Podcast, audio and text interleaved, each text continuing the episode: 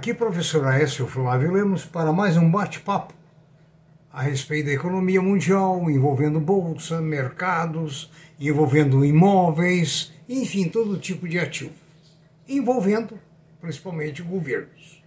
Em www.previsioneseconomicas.com.br você encontra os nossos, a relação de mais de 200 vídeos sobre os mais diferentes assuntos, alguns totalmente atualizados, outras partes um pouco superadas, mas tudo muito útil.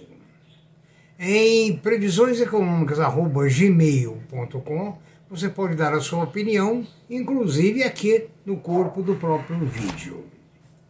No vídeo anterior, nós iniciamos e falamos sobre a situação específica da Heineken na Rússia. Prosseguindo nesta convulsão de mercado, eu tive mais algumas informações que passo para vocês. Primeira delas, a oferta de um euro pelas sete fábricas da Heineken na Rússia deu um prejuízo de 300 milhões de euros à Heineken. Ou seja, a Heineken perdeu 300 milhões com a venda compulsória de sua divisão russa onde nós frisamos: governos podem ser altamente positivos, altamente negativos. E governos tendem a ser comandados por grupos econômicos poderosos. Tá? A BlackRock, por exemplo, nos Estados Unidos, possui ativos que, digamos assim, sensibiliza qualquer empresa, qualquer país. Sensibiliza no sentido de que pode prejudicar, pode fechar, Pode abrir, pode valorizar, pode desvalorizar. Nós vamos ver, inclusive, alguns exemplos nesse vídeo de hoje. A empresa russa Arnest, que é a fabricante de latas, ficou com esses ativos da Heineken. A McDonald's tinha 800 lojas na Rússia e vendeu as 800 lojas para um empresário local, com um prejuízo muito grande, não foi divulgado, né? mas vendeu compulsoriamente. Ou seja, os governos de esquerda têm a força de comprar ou adquirir ou destruir empresas. Certo? Ah, quanto os empre as empresas de direita têm a finalidade de fortalecer o capitalismo. É totalmente o contrário uma coisa da outra. E vocês sabem que quando o governo assume uma empresa, ela não tem eficiência e a eficácia que ela tem ou teria nas mãos de grupos privados. Até porque ela passa a não ter dono. Dono são os políticos, é a nação.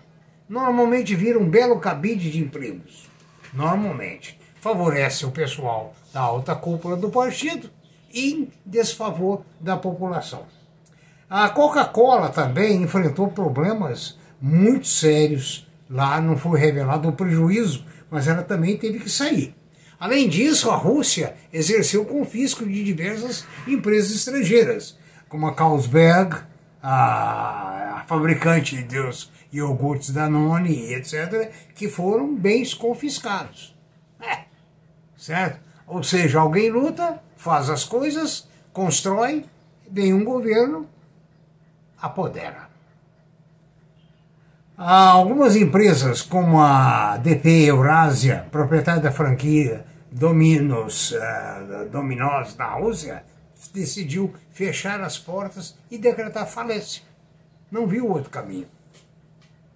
Nós comentamos ontem, coisa interessante, o problema da Dinamarca, né, que é o, com os dois medicamentos, Ozempic e o Wegovy, que desequilibrou a economia dinamarquesa. Veja bem, nós estamos falando de economia, ontem nós falamos, ela, ela fatura mais do que a Dinamarca como nação. E a Dinamarca, você sabe, é uma, um país muito adiantado. Admirável, bonito, eu o conheço. Ah, se prevê, muitas vezes para os analistas, uma crise pior que a de 29, que houve a supervalorização dos ativos, como em 2008, né, nos Estados Unidos, ah, e os mercados desabaram. Agora, os bancos ainda continuam, as empresas, achando que ganhar dinheiro com ações em qualquer circunstância é positivo. Não é. Nós sabemos que não é.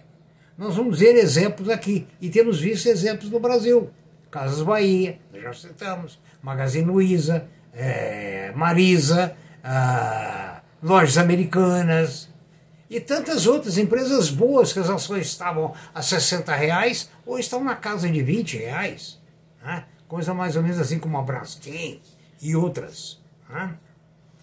A mentalidade da, das empresas é perigosa, porque eles acreditam que pelo controle de juros, né, as empresas podem, os governos podem controlar a economia.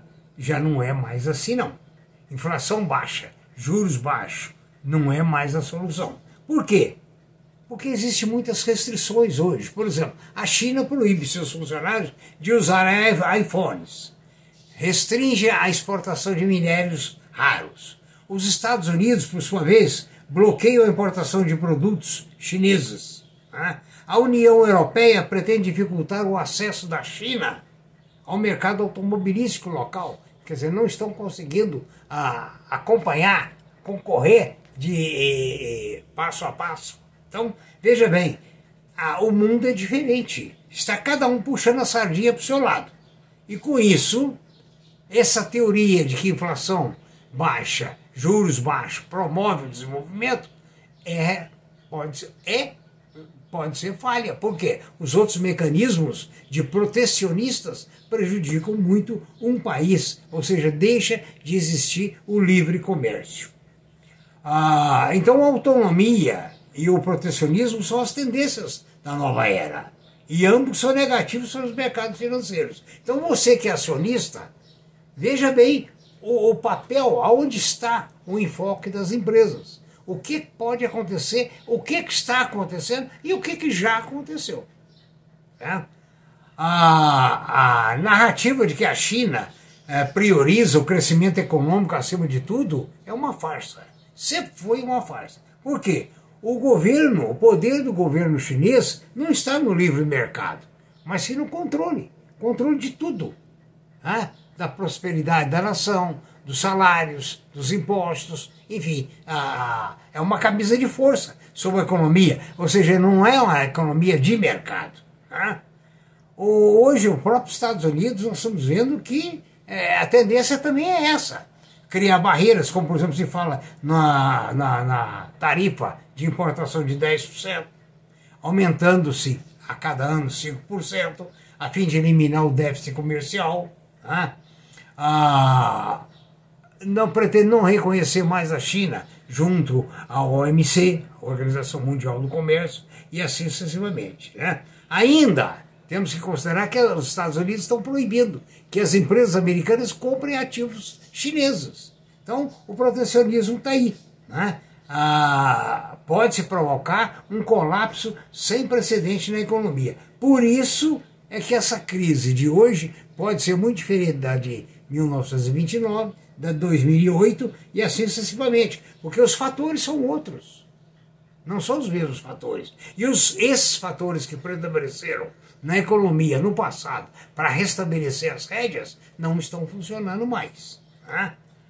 Então, eu queria inclusive dar um exemplo da questão da, das empresas, o gigantismo das empresas. Veja bem, a imobiliária Evergrande, que é uma da maior imobiliária da China, é reconhecida como uma das maiores empresas do mundo também. É, viu as suas ações baixarem em Hong Kong 80%, né? agora em 28 de agosto. Então veja bem, você tem mil reais, de repente vira 200. Né? Então ela possuía mais de 300 bilhões em ativos. Né? Agora, por exemplo, ela está com 300 bilhões em passivos. Ela valia 600, ela valia antes é, 50 bilhões de dólares. Agora ela está valendo 600 bilhões. Ou seja, ela está valendo praticamente um décimo do que ela valia. Então veja a confusão de mercado e de onde você tem que se orientar. No que, que você vai aplicar, naquilo que pode te dar uma certa garantia, mesmo você tem que pensar também que às vezes o retorno pode não ser grande, mas aquele ativo pode te dar uma certa estabilidade. Há muitos fatores para serem analisados. Né? Eu espero que não tenha sido muito uh, prolixo, profícuo, mas eu estou atendendo inclusive a pessoas que assistiram ao vídeo anterior e me fizeram esses comentários por e-mail e me pediram essa posição. Muito obrigado, que tenham todos o sucesso dentro da possibilidade. Felicidades.